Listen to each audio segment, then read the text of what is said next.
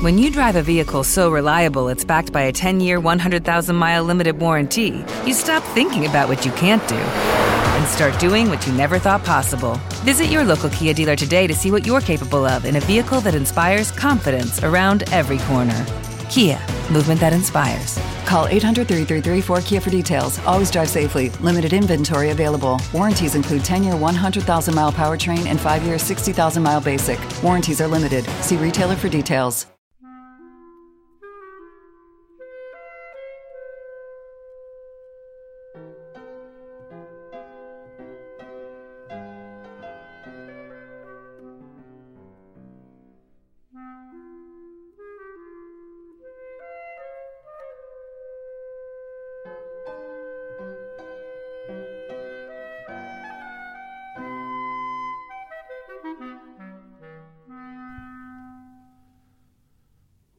Cuando, durante la guerra, siendo aún un niño, me mandaron a un internado, me invadió una sensación de confinamiento e impotencia, y lo que más deseaba era movimiento y poder, libertad de movimiento y poderes sobrehumanos. Disfrutaba de ambas cosas, al menos durante un rato, cuando soñaba que volaba, y de una manera distinta cuando iba a montar a caballo por el pueblo que había cerca de la escuela. Adoraba el poder y la agilidad de mi montura, y todavía puedo evocar sus movimientos desenvueltos y ufanos, su calor y el dulce olor a heno. Pero sobre todo me encantaban las motos. Antes de la guerra, mi padre tenía una Scott Flying Skirrel con un gran motor enfriado por agua y un tubo de escape divertidísimo, y yo también quería una moto poderosa. En mi cabeza se mezclaban imágenes de motos, aviones y caballos, y también imágenes de motoristas, vaqueros y pilotos, a los que imaginaba controlando de manera precaria pero jubilosa sus poderosas monturas. Mi imaginación infantil se alimentaba de películas del oeste y de combates aéreos, aéreos heroicos. Veía cómo los pilotos arriesgaban su vida en sus Hurricanes y Spitfires, protegidos tan solo por sus gruesas chaquetas de vuelo, al igual que apenas una chaqueta de cuero y un casco protegían a los motoristas. Cuando en 1943 regresé a Londres, ya tenía diez años y me encantaba sentarme en el asiento de la ventana de nuestra sala que daba a la calle y observar e intentar identificar las motos que pasaban a toda velocidad. Después de la guerra, cuando la gasolina era más fácil de conseguir, se hicieron mucho más frecuentes. Era capaz de identificar una docena de marcas o más. AJS, Triumph, BSA, Norton, Matchless, Vincent, Velocet, Ariel, Bean, así como alguna que otra moto extranjera como las BMW y las Indians. Cuando era adolescente, iba regularmente a Crystal Palace con un primo que compartía mi afición para ver las carreras de motos. A menudo hacía autostop hacia Snowdonia o subía hacia el distrito de los lagos para nadar, y a veces alguien me llevaba en moto. Me entusiasmaba ir en el asiento de atrás y comenzaba a imaginar la moto estilizada y poderosa que me compraría algún día.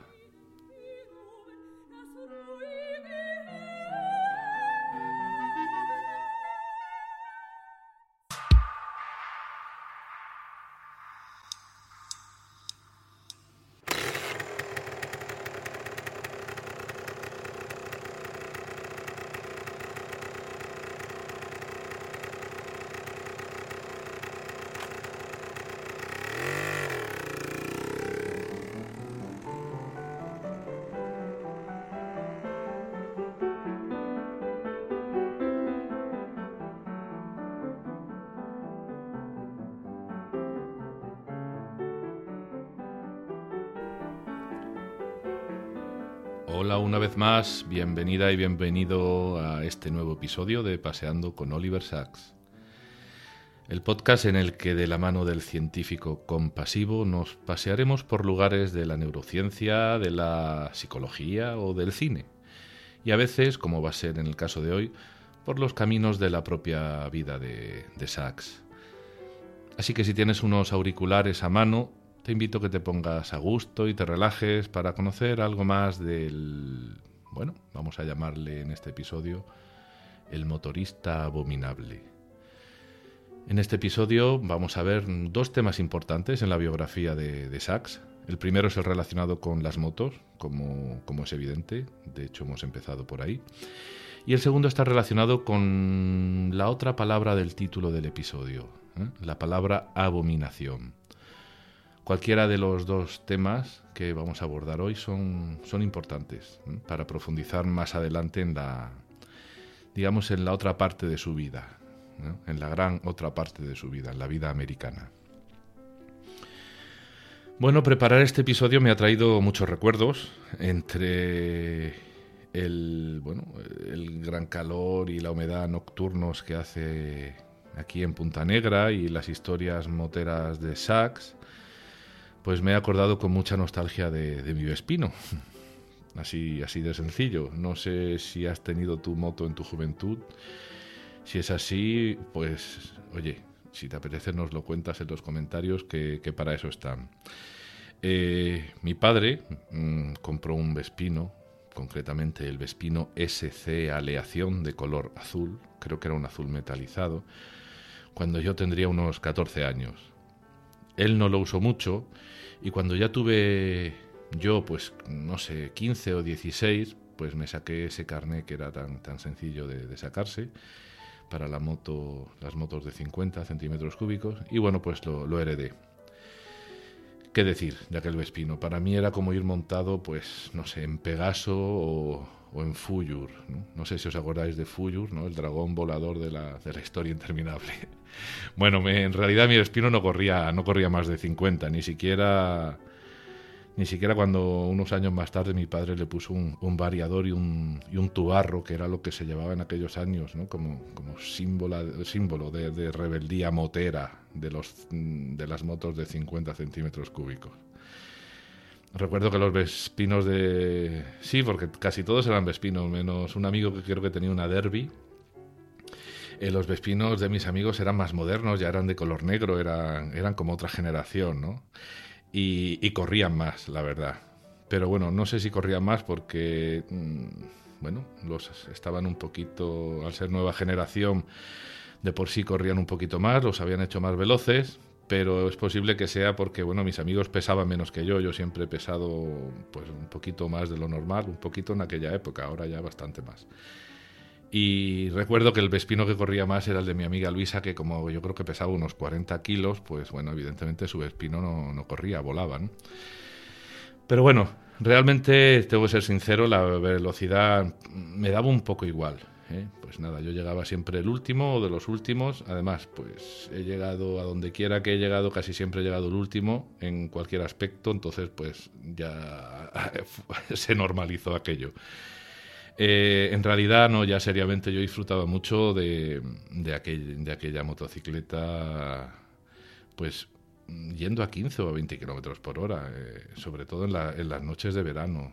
En las noches de verano salía con el Vespino y recuerdo que recorría la, la, orilla del Mar Menor desde, bueno, desde donde vivía, en Santiago de la Ribera, pues hasta San Pedro del Pinatar, más o menos, para luego bueno, hacer el camino de vuelta siempre justo a la orilla ¿no? de, de, este, del Mar Menor. Y recuerdo aquellas noches con ese ruidito de, del Vespino yendo tan lentamente y bueno, observando, ¿no? observando las luces proyectadas en el mar, el hervidero de gente, el olor a, bueno, el olor a mar, por supuesto, pero también a fritura de pescado, ver las heladerías abiertas, eh, escuchando la música saliendo de los bares, escuchando las sirenas ¿no? de los cacharritos de, de la feria. Eh, bueno, pues una maravilla, ¿no? Lo recuerdo con, mucha alegría. Eran, y nostalgia también, eran los, últimos años del instituto y el comienzo de, de la universidad. Pero bueno, lo voy a dejar aquí porque si no me voy a liar con la nostalgia y, vamos a hablar de Sax y de sus motos y no, y no de mi Vespino, que al fin y al cabo, pues no es una moto, no es una moto que tampoco que tenga, que tenga mucha, mucha enjundia. Aunque para mí fue, fue esencial. Eh, pues mm, el texto, simplemente, el texto, vamos a volver al texto, el que, el que hemos leído, el texto que has escuchado al principio, vuelve una vez más a pertenecer a, ese primer capítulo de, la biografía de Sachs, titulada En Movimiento, biografía que por otro lado, bueno, pues ya hemos, ya hemos hablado en otros episodios. Eh, como dije en el episodio anterior, creo que fue en el anterior, a veces abordaremos temas de una naturaleza y, otras veces pues vendremos a la vida de Sachs e intentaremos hacerlo de forma ordenada algunas veces, algunas veces no, pero bueno, eh, al menos los temas importantes los introduciremos eh, más o menos de, pues, de forma cronológica, ¿no? para ir entendiendo luego mejor, porque bueno, todo esto al fin y al cabo repercute en lo que será el Oliver Sacks en adulto. ¿no? Eh, bueno, comenzando, siguiendo ya, siguiendo después de lo que vendría después del texto que hemos leído, eh, Oliver Sacks nos habla de que regresa a Londres, después, concretamente ya después de la guerra, de ese internado en el que mm, realmente lo pasó muy mal, sufrió bullying, fue, fue algo muy, muy, muy doloroso para él, se separó también de, bueno, de la mayor parte de la familia. Y, y entonces, bueno, pues eh, un poquito más tarde, pues empieza, empieza sus estudios en Oxford y básicamente, bueno, pues es un chaval de unos más o menos 20 años, 19, 20, y quiere motorizarse, ¿no? Así, así de sencillo. Quería una moto, vamos. Y, bueno, pues cosa que su madre, pues la, la, señora, la señora Muriel, Elsie Landau, y que me perdonen los ingleses si no se pronuncia así, pues es algo que se oponía, ¿no? Como muchas, como muchas madres. Y el padre de Sachs, el señor Samuel Sachs, eh, a pesar de que él sí tenía una moto, pues también se opuso. Se ve que, bueno, que provoca menos dolor de cabeza lidiar en el desacuerdo con un hijo de 20 años que con una esposa. ¿no? Esto parece que es universal. El caso es que acabaron comprándole un, coche, eh, concretamente un Standard 1934 pues que apenas alcanzaba los 60 kilómetros por hora, o sea, algo parecido a mi Vespino. Y bueno, pues Sachs lo llegó a odiar y un día, de forma impulsiva, vendió el coche y bueno, y acabó comprándose una moto. Eh, impulsos y arrebatos como este, eh, pues evidentemente totalmente pasionales, mm, lo acompañarían siempre. Eh, pues hay, hay, momentos en, hay varios momentos en el que él, él, habla de sus pasiones y suele, siempre suele usar a Hume, a ese, a, este filósofo ¿no? y, e historiador, que fue su filósofo favorito. Él siempre dice que Hume fue su filósofo, filósofo favorito. Eh, bueno, eh, que, que, tanto influyó en el empirismo ¿no? y en el naturalismo pues a pesar de que Sachs de alguna manera pues quería a Hume, lo quería mucho como, como referente, eh, al contrario que a Hume, pues Sachs eh, le costaba contenerse, ¿no? contenerse en, sus pasiones. Eh, en algún vídeo, en más de algún vídeo, se puede ver en internet e incluso en sus escritos cómo, cómo, precisamente Sachs habla, habla de esto. ¿no? Él dice que Hume decía que decía de sí mismo que era un hombre de temperamento dócil, de genio controlado, de carácter abierto, sociable y alegre, capaz de sentir afecto, poco dado al odio y de gran moderación en todas sus pasiones. Esto con respecto a Hume sobre sí mismo, ¿no? Isaac, siempre que parafrasea estas palabras de Hume, pues bueno, el acto seguido se vuelve hacia sí mismo y dice, dice cosas como, en este aspecto soy distinto de Hume. Si bien he tenido relaciones amorosas y amistades y no tengo auténticos enemigos, no puedo decir, ni podría decirlo nadie que me conozca, que soy un hombre de temperamento dócil. Al contrario, soy una persona vehemente, de violentos entusiasmo y una absoluta falta de contención en todas mis pasiones. Así que eh, así era Sachs, así se definía él mismo, ¿no? En, en, contraste a, cómo se definía Hume a sí mismo. Eh, bueno, el caso es que siguiendo con, las motos, pues eh, Sachs eh, se compró su primera moto cuando vendió el coche. Se compró una BSA Bantam de segunda mano. Luego se dio cuenta que tenía los frenos defectuosos. lo comprobó no, mucho más tarde. Resulta que bueno, se fue a, a Regent's Park para inaugurarla y suerte que se fue a este parque porque el acelerador se, atascó y los frenos pues no tenían fuerza suficiente para, parar la moto. Suerte porque el parque resulta que está rodeado de una carretera, entonces al ver que no podía frenar bien, pues comenzó a dar vueltas mientras gritaba y tocaba la bocina para que la gente se apartara. Y dice él que cuando ya llevaba muchas vueltas, pues la gente hasta se le animaba, le aplaudía y decía, venga, ánimo, ánimo. Y bueno, ya al cabo de muchas, muchas vueltas, pues la moto empezó a, a petardear y acabó por, pararse. Eh, entonces, bueno, pese que, que la moto casi lo mata, eh, pues acabó arreglándoselas para convencer a sus padres de que, de que un coche o una moto sin potencia eran un verdadero peligro, al no poder pues, sacarte de apuros en donde hiciera falta el reprise, ¿no? Y bueno, pues los padres accedieron a comprarle una, una Norton de 250 centímetros cúbicos, con, las que, con la que casi también se mata en, dos ocasiones. Y él habla de las dos ocasiones. La primera fue, eh, bueno, en una ocasión en la que no le dio tiempo frenar en un semáforo en rojo, al ir muy deprisa, entonces siguió recto y esto creo que nos ha pasado más de uno, y tuvo que pasar entre dos hileras de, coches que venían en dirección contraria, que pudo esquivar, pero cuando pudo parar la moto en una calle lateral, mm, se desmayó, así, tal cual.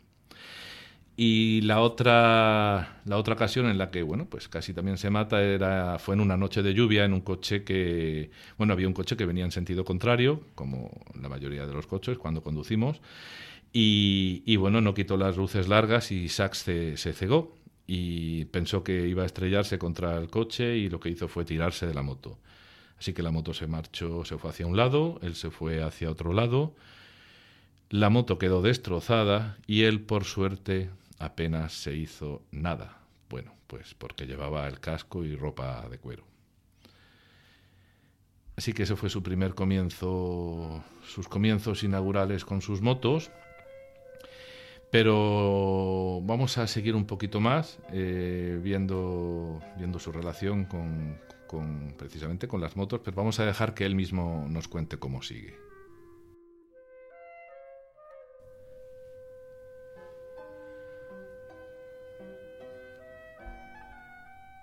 Mis padres se quedaron horrorizados, pero también contentos al verme de una pieza.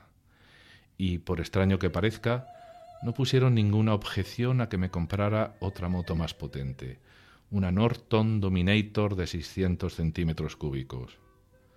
Por entonces ya había acabado mis estudios en Oxford y estaba a punto de trasladarme a Birmingham, donde había conseguido un trabajo de cirujano residente para los primeros seis meses de 1960. Tuve la precaución de alegar que, ahora que acababan de inaugurar la autopista M1 entre Londres y Birmingham, con una moto rápida podría pasar todos los fines de semana en casa. En aquella época no había límite de velocidad en las autopistas, de manera que podía hacer el viaje en poco más de una hora. En Birmingham conocí a unos motoristas y probé el placer de formar parte de un grupo, de compartir un entusiasmo. Hasta ese momento había sido un motorista solitario. La campiña alrededor de Birmingham conservaba toda su belleza y me encantaba desplazarme hasta Stratford-on-Avon para ver cualquier obra de Shakespeare que se estuviera representando. En junio de 1960 incluso estuve en la TT, la gran carrera de motos Tourist Trophy, que se celebraba anualmente en la isla de Man. Conseguí hacerme con un brazalete del Servicio Médico de Emergencia, lo que me permitió visitar los boxes y ver a algunos de los participantes en la carrera. Tomé notas detalladas e incluso planeé escribir una novela sobre carreras de motos ambientada en la isla de Man, para la cual investigué muchísimo, aunque la cosa nunca llegó a cuajar.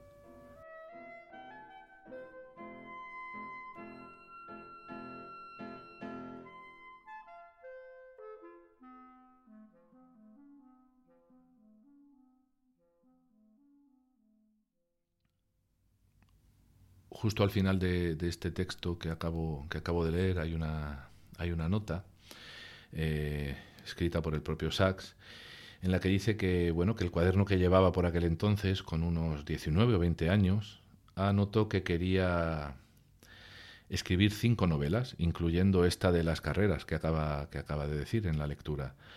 Eh, pero realmente solo acabó de todas estas escribiendo una de, una de aquellas novelas, de, aquella lista. Y, bueno, pues sería una novela que hablaría de su, de su afición infantil a la química, libro que finalmente escribió 45 años más tarde. Y bueno, pues te pregunto si no sabes cuál es, a ver si lo averiguas. Pues sí es el, el, tío tungsteno, el tío tungsteno del que ya hemos hablado pues en, varias ocasiones. Bueno, decir que Sachs en esos años pues mm, participó en carreras de motos, estuvo en grupos y, bueno, en grupos de moteros y bueno, no fue una pasión fugaz, ¿eh? como no lo fue casi ninguna de las que tuvo de joven y que ya hemos mencionado aquí en, varios episodios. Eh, cuando se marchó luego a América, al finalizar sus estudios, digamos, mm, de medicina, entre comillas, básicos, porque luego haría el doctorado en América, cuando se marchó a, América, pues volvería, volvería a retomar la moto, y digamos que esta vez pues a lo grande, ¿no? recorriendo gran parte del, del América del Norte. Pero esto, esto lo veremos en otro episodio.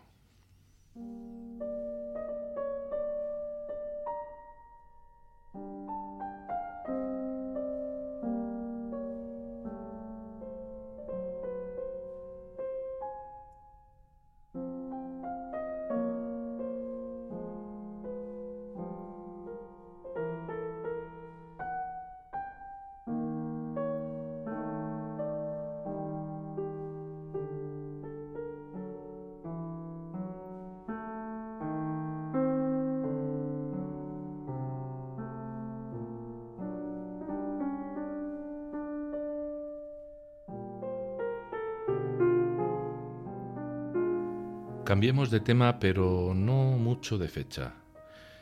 Era el comienzo de los años 50, justo en ese año, en el 50, muere su tía Birdie, que había vivido toda, toda la vida con ellos en casa. Sack se iba a Oxford a estudiar y a la tía Birdie, que tenía una, una minusvalía, y además Sack se refiere a esa minusvalía, o sobre todo se refiere a ella como una mujer menuda y de una inteligencia moderada, eh, Sachs además tampoco nunca, nunca llegó a saber a ciencia cierta eh, a qué se debía ese retraso. Él sospechaba, pues por lo que oía en casa, que, que posiblemente alguna infección en la cabeza a través de una herida o, alguna deficiencia tiroidea congénita podrían, podrían haber sido las causas de, de ese retraso moderado, ¿no? de esa inteligencia moderada de la tía Birdie.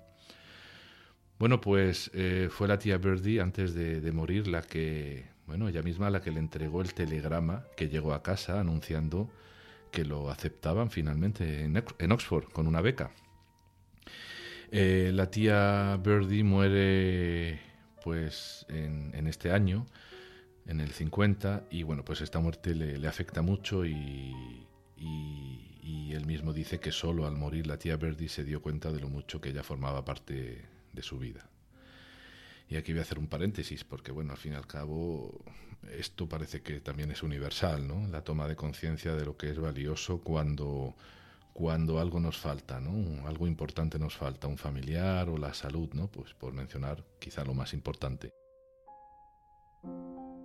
A veces esto, esto es así, pero, pero no creo que siempre sea así. Eh, no siempre nos damos cuenta de lo que de lo que valen las cosas que perdemos solo cuando las perdemos. Eh, lo que ocurre que, bueno, cuando perdemos algo se hace tan, tan saliente el hecho, se hace tan saliente el dolor, que sentimos que, bueno, sentimos eso de que, de que deberíamos haber aprovechado más. Quizá por eso los remordimientos son siempre retrospectivos, Bueno, justamente en, el libro En Movimiento, este libro, su biografía, eh, justo al principio, el, principio, no sé si antes o después de los agradecimientos, eh, Sachs coloca una, cita de Kierkegaard, muy, muy, muy bonita, que dice, dice lo siguiente, la vida solo puede ser entendida mirando hacia atrás, pero tiene que ser vivida hacia adelante. Y creo que esta frase está muy relacionada con, con, ese, con esa toma de conciencia de, de lo importante que eran las personas antes, o sea, una vez que estas personas se han ido. Pero bueno, vamos a seguir, vamos a pasar a la, segunda parte de, este episodio, que va a ser un poquito más corta, y vamos a ver a, través de, bueno, de las palabras de Sachs qué otra cosa pasó en, en ese tiempo ¿no? en, el que, en el que se marchaba a Oxford.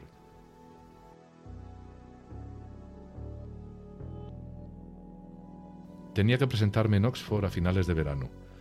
Acababa de cumplir los 18 y mi padre consideró que había llegado el momento de que mantuviéramos una seria charla de hombre a hombre, de padre a hijo hablamos de asignaciones y dinero. Un tema poco polémico, pues yo era de costumbres bastante frugales y solo derrochaba en libros. Y a continuación mi padre abordó el tema que realmente le preocupaba. No parece que tengas muchas amigas, dijo. ¿No te gustan las chicas? No está mal, contesté, deseando que la conversación acabara ahí. ¿Te gustan más los chicos? insistió. Sí, me gustan más pero no es más que una sensación. Nunca he hecho nada. Y acto seguido añadí, con cierto temor, no se lo cuentes a mamá, será incapaz de aceptarlo. Pero mi padre se lo contó, y a la mañana siguiente mi madre bajó echando chispas con una cara que no le había visto nunca. Eres una abominación, dijo. Ojalá no hubieras nacido. A continuación se marchó y pasó varios días sin hablarme. Cuando volvió a dirigirme la palabra, no se refirió a lo que había dicho, no volvió a mencionarlo nunca más, pero algo había ocurrido entre nosotros. Mi madre, que era tan abierta y que casi siempre me apoyaba, era severa e inflexible en ese aspecto. Al igual que mi padre, solía leer la Biblia y le encantaban los salmos y el cantar de los cantares, pero le obsesionaban los terribles versículos del Levítico no te acostarás con varón como con mujer. Es abominación.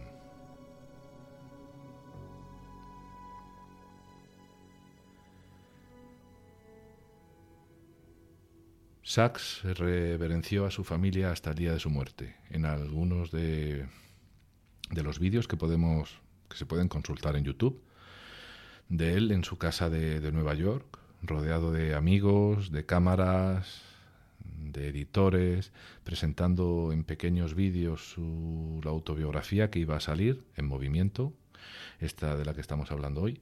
Eh, bueno, justo poco, poco mes, pocos meses antes de saber que iba a morir, hay, en uno de estos vídeos hay una secuencia muy tierna en la que se le ve ya muy enfermo, pero con una alegría exuberante de hijo, de hijo pequeño. Y bueno, pues está en una habitación, hay un montón de elementos inorgánicos, de roquitas, de metales que coleccionaba en la mesa de su escritorio. Y bueno, pues hay un momento en el que, en el que alarga la mano y, agarra una foto familiar, pasando su mano arrugada por, por esta y, y señalándola justo a ella y diciendo, esta es mi madre, mirando a la cámara como, como si la estuviese llamando una vez más. Y bueno, pues con respecto a ese grito de eres una abominación, Sachs eh, escribe lo siguiente. Todos somos hijos de nuestra educación, nuestra cultura y nuestra época, y he tenido que recordarme repetidamente que mi madre nació en la década de 1890 y tuvo una educación ortodoxa, y que en la Inglaterra de la década de 1950 el comportamiento homosexual no se consideraba solo una perversión, sino un delito. También he de recordar que el sexo es una de esas cosas, como la religión y la política, capaces de despertar sentimientos intensos e irracionales en personas, por lo demás, decentes y racionales. Mi madre no quería ser cruel, ni desearme la muerte. Ahora comprendo que de repente se sintió superada y probablemente lamentó sus palabras, o quizás las colocó en una parte aislada de su mente. Pero sus palabras me persiguieron durante gran parte de mi vida y tuvieron una gran importancia a la hora de inhibir e inyectar un sentimiento de culpa en lo que debería haber sido una expresión libre y gozosa de la sexualidad. Poco, poco más voy a añadir. Mm, muchos de los que hemos pasado por tener que decir a nuestros padres que no nos gustaba aquello que se suponía que debería gustarnos, mm, hemos tenido que hacer un trabajo, tanto padres como hijos, a base de amor y respeto para aceptar que las cosas son como son y que están muy bien como están, porque de otra forma sería muy difícil que la vida tuviese un desarrollo sano en el ámbito no ya solo personal, sino en el ámbito de la familia. Y aunque entre 1950 y 1998, por ejemplo, haya casi 50 años de diferencia, hay cosas que, que se resisten a cambiar. Pero quiero terminar el episodio con una nota de humor y es el mismo Sachs el que, el que nos la proporciona en, esta parte de su biografía. Resulta que uno de sus hermanos, eh, David, y su esposa Lily, al enterarse de que Oliver aún no había estado con ninguna mujer, pensando que era por timidez, eh, entonces hicieron una cosa eh, con él. después de, su primer trimestre en Oxford, eh, se marcharon los tres a París en la, en la Navidad de ese año. Y bueno, pues visitaron mucho de lo que culturalmente se suele visitar en esa ciudad infinita. Pero había otra intención en ese viaje. La intención era la de estrenar al joven Oliver en el arte amatorio y bueno, pues con una prostituta. Así que eligieron a una chica digamos, entre comillas, adecuada eh, y entre su hermano y su cuñada, y llegaron incluso hasta, hasta entrevistarla. Y bueno, pues al final Oliver y la chica pues acabaron subiendo a, la habitación. Me imagino a Sachs con sus 81 años escribiendo este pasaje y muriéndose de risa. Eh, el pasaje dice, dice lo siguiente. Eh, y, abro, abro comillas. Estaba tan asustado que mi pene se quedó flácido de miedo y los testículos se encogieron hasta la cavidad abdominal. La prostituta, que parecía una de mis tías, comprendió la situación de inmediato. Hablaba bien inglés, ese había sido uno, de los criterios de la elección, y dijo, no te preocupes, ahora tomaremos una buena taza de té. Y se cierran las comillas. Bueno, pues eso fue lo que hicieron. La prostituta hirvió agua y sacó unos pastelillos. Le preguntó a Oliver qué té era el que le gustaba y este le dijo Lapsan, me encanta el olor a ahumado. Así que pasaron media hora en la habitación tomando té y pastas y charlando. Cuando bajaron de la habitación, pues su hermano mayor y su cuñada le preguntaron con impaciencia qué tal había ido todo y Oliver, sacudiéndose las migajas de la barba, les dijo, Genial.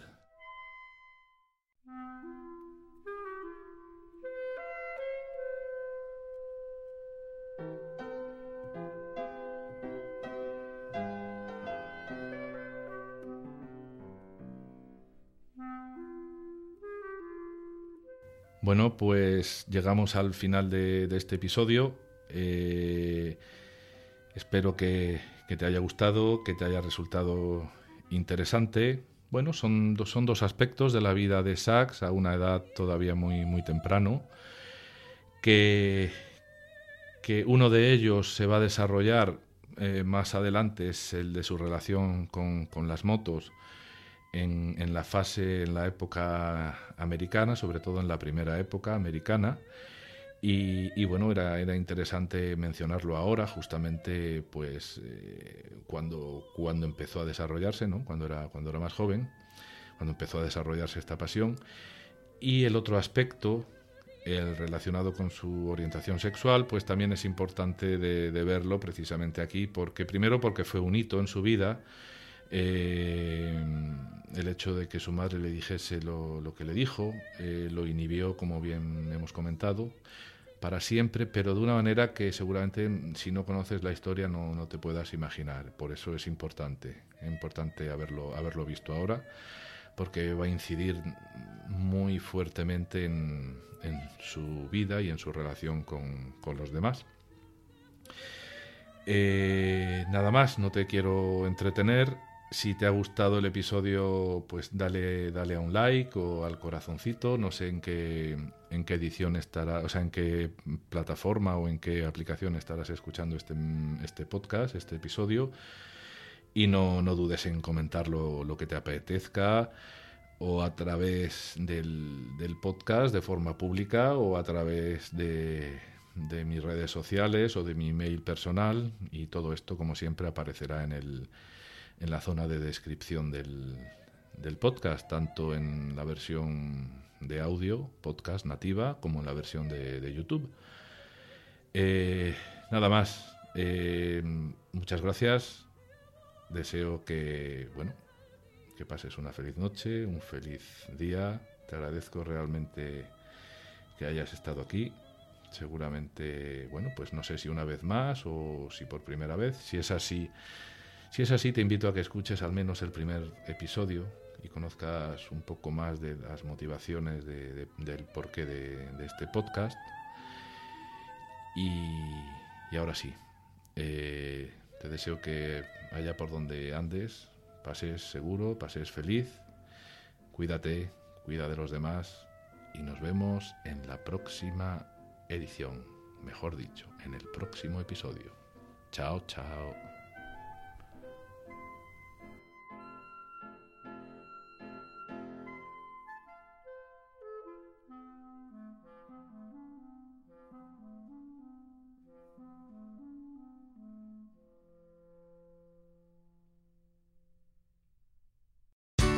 Here's a little known fact almost half of all waste generated in Montgomery County comes from businesses, organizations, and government facilities. Reducing the amount of waste in your workplace will have a positive impact on our environment. It can also save you money on your disposal costs. Reducing waste and recycling at your business is easy to do and is the law in Montgomery County. Make it your business to recycle right. Learn more at montgomerycountymd.gov slash recycle right or call 311.